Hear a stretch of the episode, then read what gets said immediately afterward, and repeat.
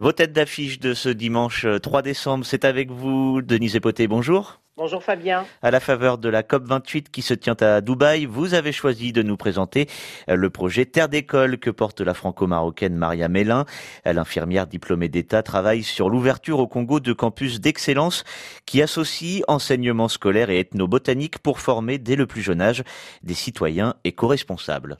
Initier les élèves à respecter l'environnement sur la base de connaissances ancestrales et de traditions locales qui feront partie intégrante de leur cursus c'est l'objectif du projet Terre d'école sur lequel travaille depuis dix ans au Congo Maria Mélin avec une équipe d'enseignants, de chercheurs, d'avocats, de scientifiques, d'experts et de parents d'élèves. L'enseignement qui sera dispensé reposera sur le triptyque démocratiser le savoir, former à la connaissance de la terre et concilier tradition et modernité. Au Congo, pays qui abrite le deuxième bassin forestier après l'Amazonie, il était important pour Maria Mélin que les enfants soient conscients et fassent savoir que leur pays est un régulateur mondial de CO2.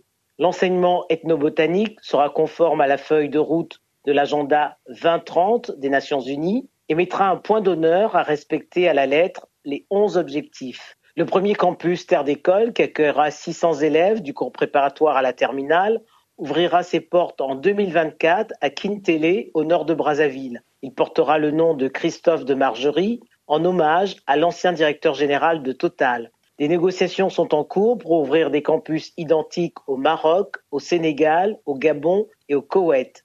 En 2021, le projet Terre d'école a été élu meilleur projet de l'année par les Nations Unies dans la section UNESCO Green Citizens.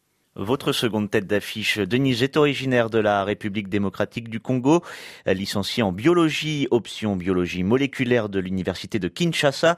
Noëlla Kisubanata a conçu des protections menstruelles, une alternative aux protections de mauvaise qualité qui inondent le marché local. Victime d'infections urogénitales à répétition causées par les protections menstruelles de mauvaise qualité, Noëlla Kisubanata a voulu préserver les jeunes filles en particulier celles qui vivent dans la précarité menstruelle au point de renoncer à se rendre à l'école. Après avoir fait campagne sur les dangers des protections à usage unique, la biologiste a mis au point des protections menstruelles sans plastique, ni additifs chimiques, cancérigènes, ni gel super absorbants. Ces protections made in RDC sont en flanelle de coton, semi-imperméable et à ions négatifs. La production, qui est encore artisanale, permet de mettre sur le marché 500 kits par mois qui sont vendus en ligne. Les protections sont réutilisables entre 9 et 12 mois et participent ainsi à la protection de la planète. Tout le contraire des protections à usage unique qui se retrouvent dans la nature et polluent les sols.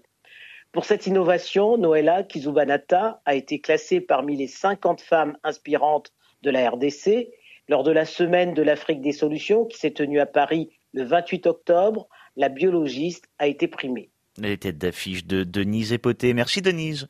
Merci.